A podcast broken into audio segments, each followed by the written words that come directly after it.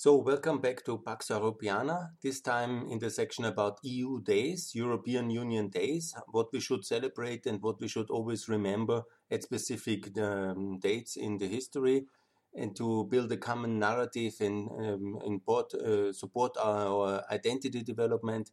And the 31st of January should always be in memory uh, for uh, the Russian protests of today, basically today on the I'm broadcasting this now on the 31st of January. Very courageously in Russia, there's a lot of protests against the modern Russian autocracy, against Putin's kleptocracy, led by um, or initiated and led morally also whenever he is in prison personally by Navalny. He has basically inspired this new protest movement against these 20 years of modern autocracy and kleptocracy of uh, President Putin, who in, in most cases, I would say the third and the fourth term is illegitimate.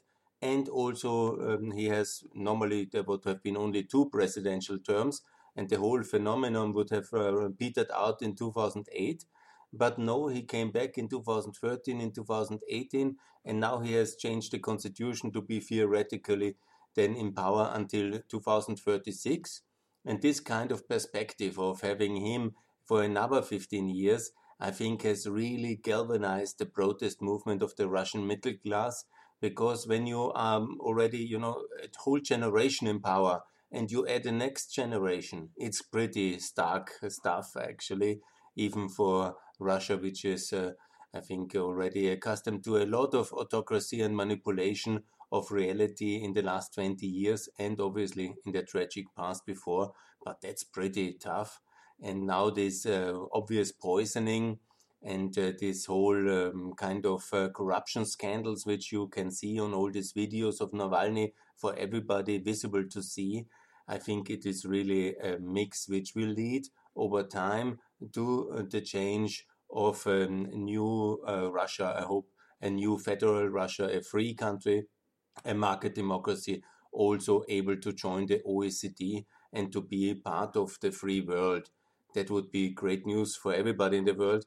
That would be great news for the Russians. And I really uh, pray and hope and uh, uh, really can just wish all the Russians to go to march now and to protest in the coming weeks, uh, today, but also hopefully for the future, every single weekend until and the Putin regime is finally over and there will be free and fair elections and uh, Russia will develop into what it should be a real member of the Council of Europe, which also lives and fully the spirit of the idea of a free Europe and with human rights, with uh, individual security and prosperity. That would be really fantastic for the world and for all Russians and for all the minorities which are suppressed in Russia today. And I can just congratulate everybody who has the courage to go into the streets and to protest and to boast and to work for freedom because that's a really courageous thing to do in such a modern autocracy, in such a, a modern form of dictatorship. Obviously, it's not Nazi Germany in today's Russia, and it's not the Soviet Union neither.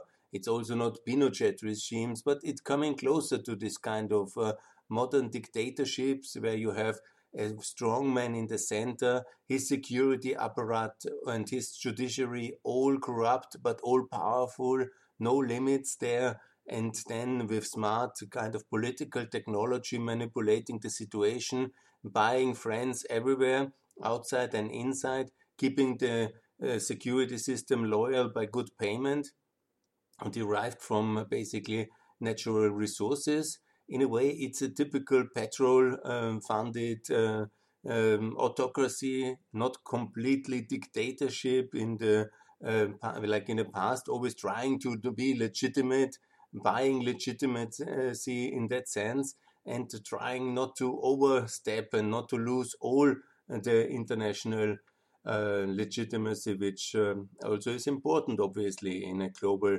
information society where everybody has a laptop, everybody has a telephone, can see all this information globally, can benchmark with other countries, and also the information is so empowering for also suppressed people as the Russians, because they can simply also post YouTube videos and they can see on Facebook what is fact and what is right. They also have internet there and they know exactly how living standards are in Austria, in America, what is good, what is bad, and how their country is simply not coping with modernity.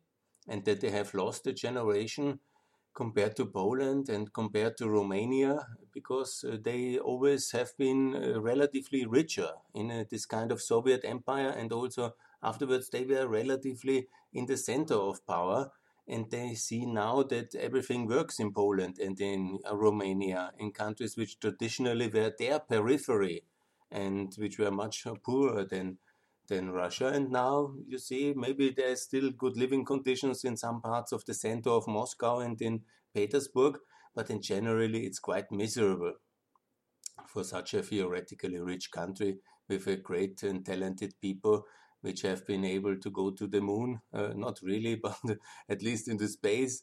And they have technology, they have competence, they know what to do, but the system is definitely biased against them in an unprecedented uh, way. And so I admire everybody who has the courage to go out in the street.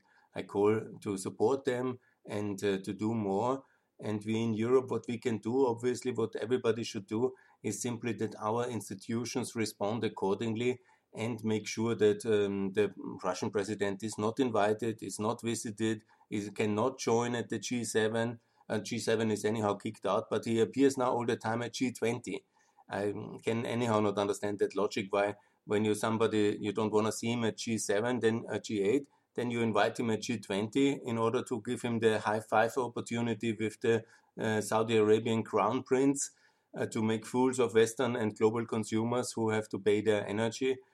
I don't know why we do that. And I also don't know why we have reinstated the Russian voting rights in the Council of Europe in 2019 when he is now doing all these things and why we have not really stopped this voting right uh, in the Council of Europe again. It's a mystery for me. I call for that. And I also don't understand why uh, states who are behaving like a rule breaker, uh, for example, invading Syria and Ukraine, they can keep their voting rights in the United Nations. I've never understood that. Maybe there's a logic in it, but when you somehow do this kind of uh, activities like aggressing other countries, neighboring countries, uh, stealing two na- regions like Eastern Donbass and Crimea, and then you sit and have a veto power in the UN, I really can understand that. I mean, there's a certain logic to keep um, Russia in the OSCE because it's an organization to discuss difficult uh, um, things with hostile states. Yeah, that's the origin of that organization from the Helsinki times and from the Helsinki Act. So it makes sense to keep Russia in the OSCE, but uh, there must be some form of containment in G20, in the Council of Europe, and in the UN. And actually, improvement or in stricter sanctions is absolutely to be called for. I mean, it's quite shocking the amount of level of wealth which uh, is disposed now. And it's also quite shocking when you see the massive money, money laundering in Austria, in Cyprus, and in Greece and in other locations. But Navalny has uh, beautiful videos out there.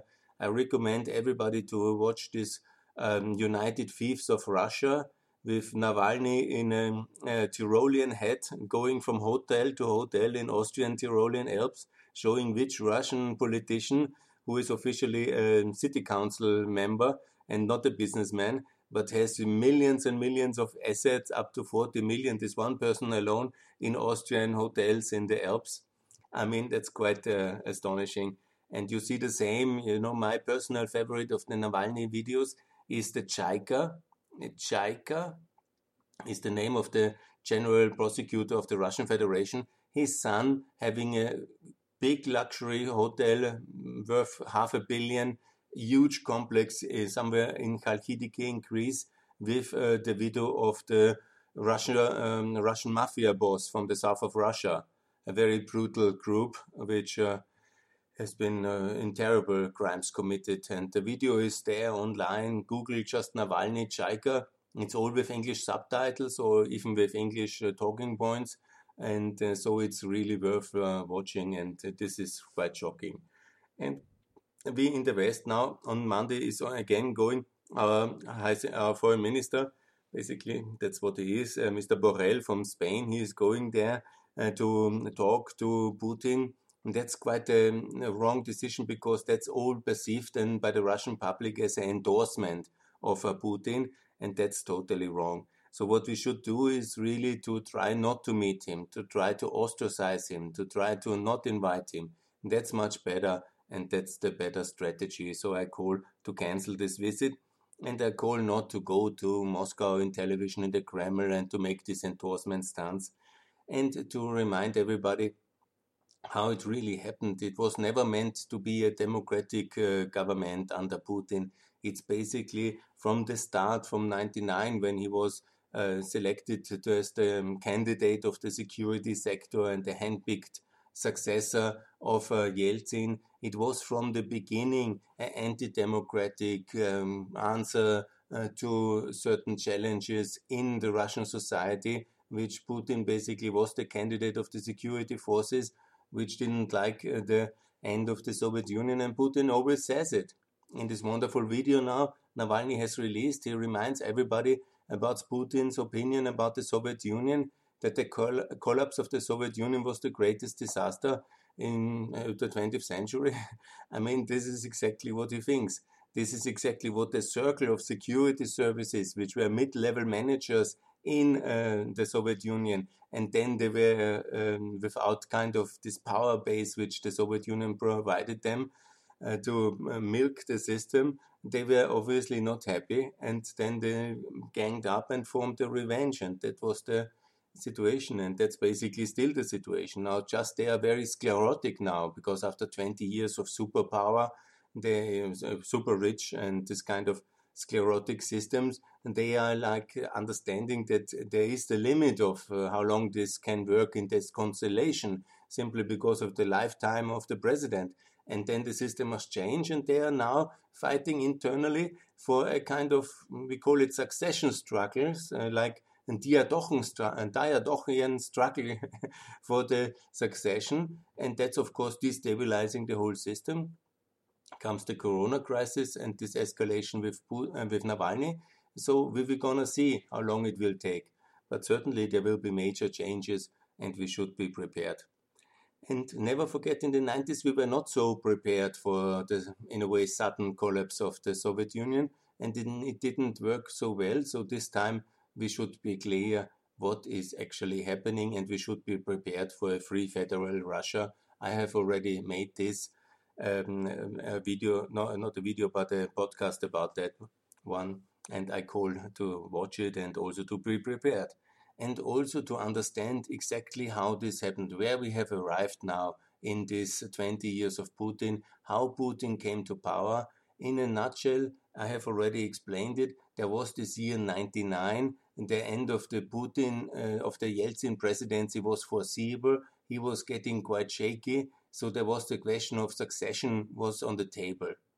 Then obviously was the massive escalation in ex-Yugoslavia with um, Milosevic trying to kill um, the Kosovo Albanians and chase them out of out of um, Kosovo and uh, this massive ethnic uh, expulsion and then the Western response gradually from 15th of January to March to June to Victory Day and Liberation Day. Obviously, you know, the it's not that they have felt a lot of solidarity with the Serbs. Yeah, that was maybe for some patriotic Russians of who believe in Slavic brotherhood a issue. But the parallel to Chechnya, to them having suppressed in '94 uh, this um, Chechenian um, people inside their Russian Federation. This parallel was very much striking. And uh, Chechnya was in many ways quite autonomous uh, already in between 94 and 99. So there was this parallel in their own minds, this threat that the West is intervening in a big Slavic union takes this kind of uh, freedom to protect uh, these poor people, the Albanians, and uh, they are Muslim people then was this um, kind of thinking as well in the in the in the um, imagination of the Russians that this could be the parallel. And so they started, the Russian Federation started the Second Chechen War under the pretext of this apartment bombing And so it led to this uh, kind of escalation where so many Chechens had to die in order for Putin to be presentable to the Russian people as the prime minister who has uh, reconquered uh, Chechnya and kept the unity of Russia strong. And this kind of myth and this kind, in a way, from this reality of uh, being able for this brutality, this resonated quite well, unfortunately, as a kind of strong leader for the Russian people, and then with a lot of manipulation of the electoral and media system, they have managed to install him in the presidency. And so he is, ever since, on the back of the Chechnyan people, he is back in power. And he stays there. And, you know, then he's installed this kind of um, um, puppet regime with Kadyrov. It's a very good, uh, now recent investigation, it was put online today, also about the huge property empire of Kadyrov in Moscow, on all his family names on Meduza.io. You can see it online, Kadyrov property. It's all documented and it's all then also the result of uh, this kind of uh, Faustian deal of the year 99 together on the backs of so many dead che Chechens. Yeah, it's a tragedy, and that's the start of it. And then happened also this first kind of uh, consolidation, the famous Yukos raid, where they basically stole the biggest company of this um, only uh, main oligarch which challenged him, uh, Khodokorov, and, and then they basically stole that company. That also had a lot of repercussions because it also in 2003 led to the Rose Revolution because it was very clear for the people in the periphery the Georgians, you don't have to tell what is happening in the Soviet Union and in Russia. They know very well. They were the ones who brought down the Soviet Union in uh, the year 89, 90 with their protests on the 9th of April. And they knew very well what is the new leadership in uh, Russia, and they didn't want to be part of it. They had this famous, famous uh, ex um, um, foreign minister from the Soviet Union as the president down there, uh, Shevardnadze, and they really it really didn't work, and there was nothing happening. So then came the Rose Revolution, the elections, and Saakashvili. And that in, in uh, that was the first of these color revolutions, but it was a response to the Putin power grip, obviously in Russia, and that obviously in Georgia because it's very connected. Together also with the fact that the EU uh, and the West were really serious with NATO enlargement and EU enlargement of Poland, which is also very important, and the Baltic countries. Then obviously this led to Orange Ukraine in uh, November 2004. And then obviously Putin was in that year already ready for poisoning. Don't forget, it was in that year in September when uh, the presidential candidate of the opposition, Yushchenko, was in Vienna with this ugly poison uh, ridden uh, face. Yeah?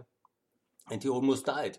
And uh, thanks to Vienna experts, he could survive and he could survive this poison attack. But we are talking about 2004 already.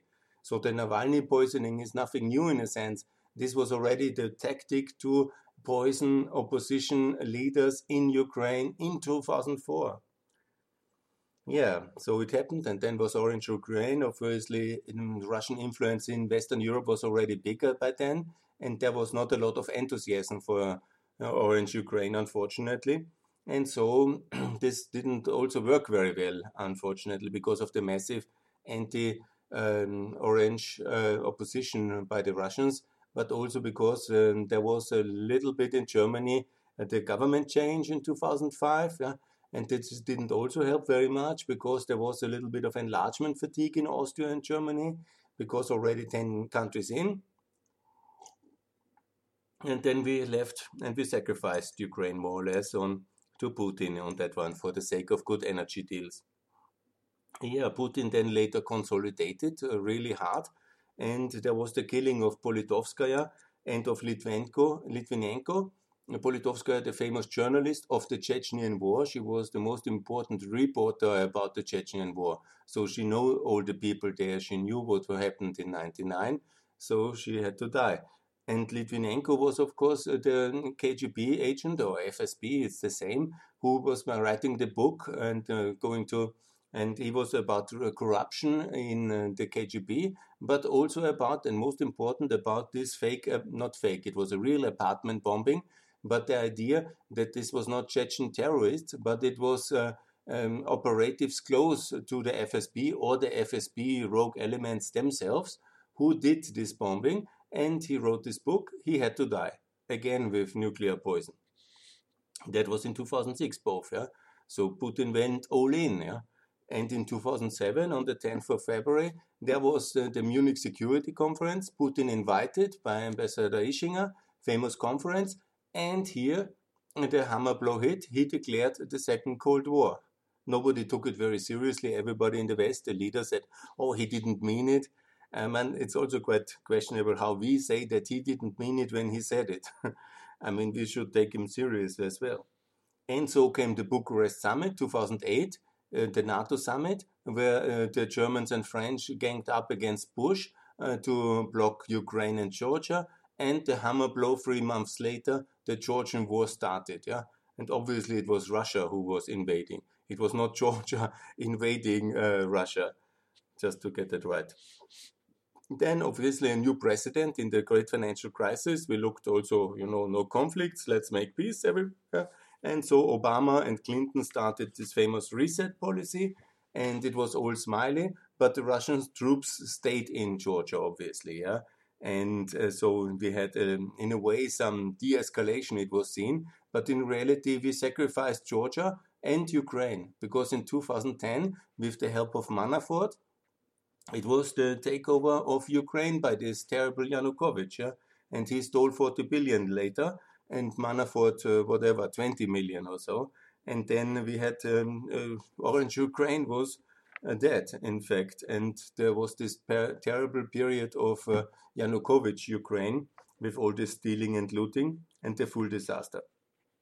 2011 obviously, obviously came this fall of Gaddafi, and Putin saw again a massive uh, intrigue of the West, as if, uh, I mean, there was no more um, appeasement of uh, the Gaddafi possible than uh, France has done and the UK, always inviting him.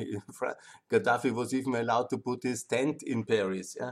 So it was not a long-term plan to topple Gaddafi at all, and certainly not by Berlusconi or Sarkozy. On the other hand, there was completely different plans. Yeah? But then it was basically the political changes in Libya which required uh, this intervention. And so it happened. But Putin got uh, completely nuts and he decided to run a third term. I'm not sure he decided before or after. That is obviously a question. If this Rochade with Medvedev was always decided, I think yes. But the third uh, term came.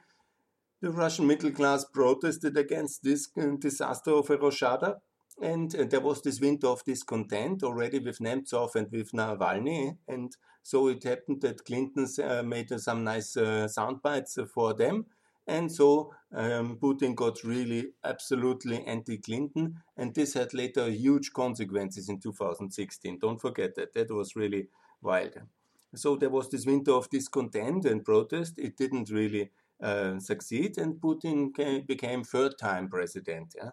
And obviously, then he wanted to consolidate power, and suddenly came this Ukraine crisis because Yanukovych he was basically living on borrowed time by his huge currency speculation to keep the hryvnia, the Ukrainian currency, at eight dollar, and he had no money to sustain it and no economic backing. He stole so much, obviously, he could not really do so, so much. And then there was this offer to make a trade uh, integration with the EU, uh, which the EU has offered also to Moldova and Georgia. And Ukraine could have it as well. That was also quite popular in Ukraine. And so he had to do something and he didn't sign it later in November.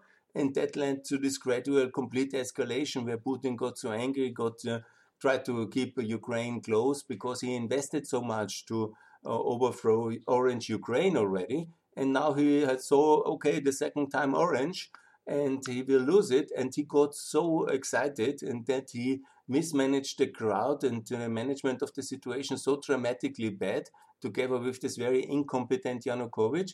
And so it escalated, escalated shootings and violence in February 2014.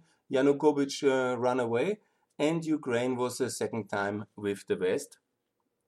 Gradually. It is not, you know, it, it takes so still today some time, but basically anti-Russian because what he did, he responded with releasing the army, taking Crimea as a revenge, and also releasing the army in the Donbass.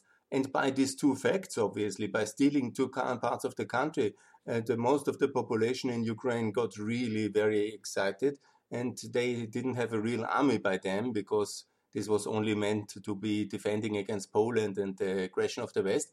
But suddenly they had aggression from the East, so it was basically a people's militia and a, and a corporate militia of some uh, steel companies and combinats, which ultimately in the spring 2014 could at least stop uh, Russian aggression, because Putin never could uh, move completely with the whole Russian army into Ukraine in a sense. Only to Crimea he did it, but there was less resistance. But in Donbass, he couldn't escalate it so much. So these people's militias and these volunteer battalions were able to basically, um, after heavy defeats, yeah, in August 2014 and in February 2015, some defeats in withdrawal, but keeping the uh, line more or less stable.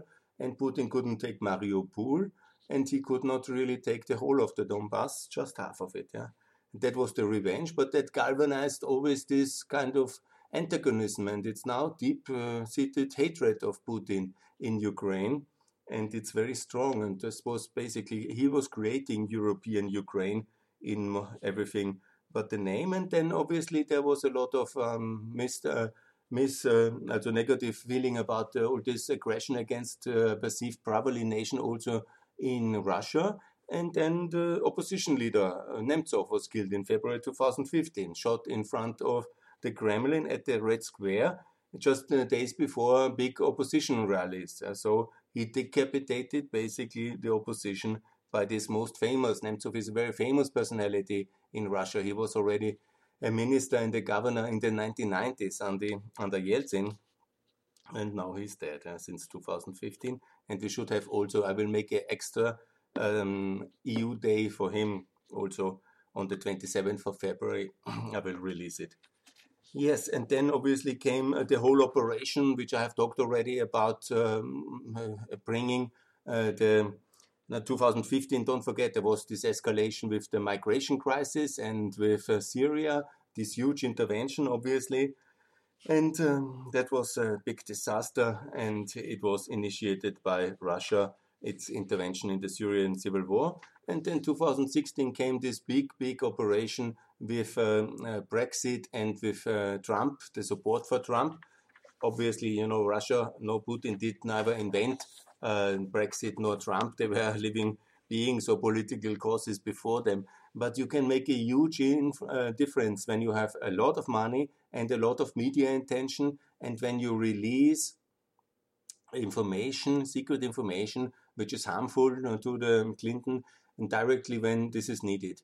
The best story here, because everybody knows the DNC hack, uh, but it is on 22nd of July.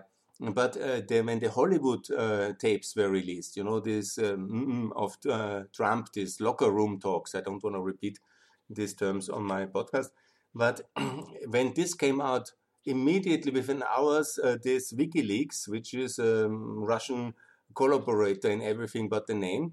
And they have released uh, this uh, new part of the of the, um, uh, the leaks uh, of of this uh, election manager of Clinton, Panetta, Panetta, I think, or Podesta, Podesta, yeah, Podesta. So it was, and so to withdraw the attention or to split the attention of the public away from this Hollywood tape to that one. And you know, when the coincidence of releases like this, you know already what is happening. You don't need to do more.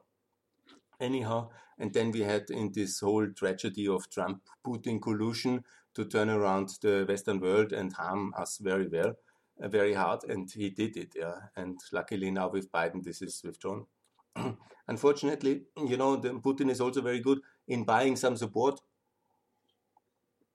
in the in the West, uh, and and um, oh, I talked already about Orban and his complicity since 2014. But my because I'm Austrian, my special topic is uh, this fourth term presidency that was in 2018 on the 1st of March. There was the election, presidential election, And uh, the new young prime minister, Sebastian Kurz, he went uh, as the only European prime minister on the Wednesday before this election, on the 22nd of February 2018, he went to Putin to endorse him. Basically, he didn't say endorsement, but when you come three days before election to visit the president who is uh, running the fourth time, then you understand also what is true. And that was really very bad. And I wrote an article about it in the Austrian media, and it's a really a sad thing because it always works like this. We have so many European countries. When we are not united, the Russians can always um, pick cherry pick one by one, and everybody then gets a new gas field in Siberia or a new lucrative gas deal with uh, or some lower prices and there is no transparency and accountability on that one. And so these Russian energy deals must really stop. And by the way, cancel Nord Stream 2, Mr. President and Mrs. Merkel, please. Yeah. So coming to the end to this little bit of round table, what is the conclusion for Russia today? and I'm against Russia today, the media outlet. And what does this mean for this protest? Let me understand you. Uh, let me explain it economically. Um, petrol autocracy has only one cake to share for the big ones. Yeah? A market democracy is producing a bigger cake.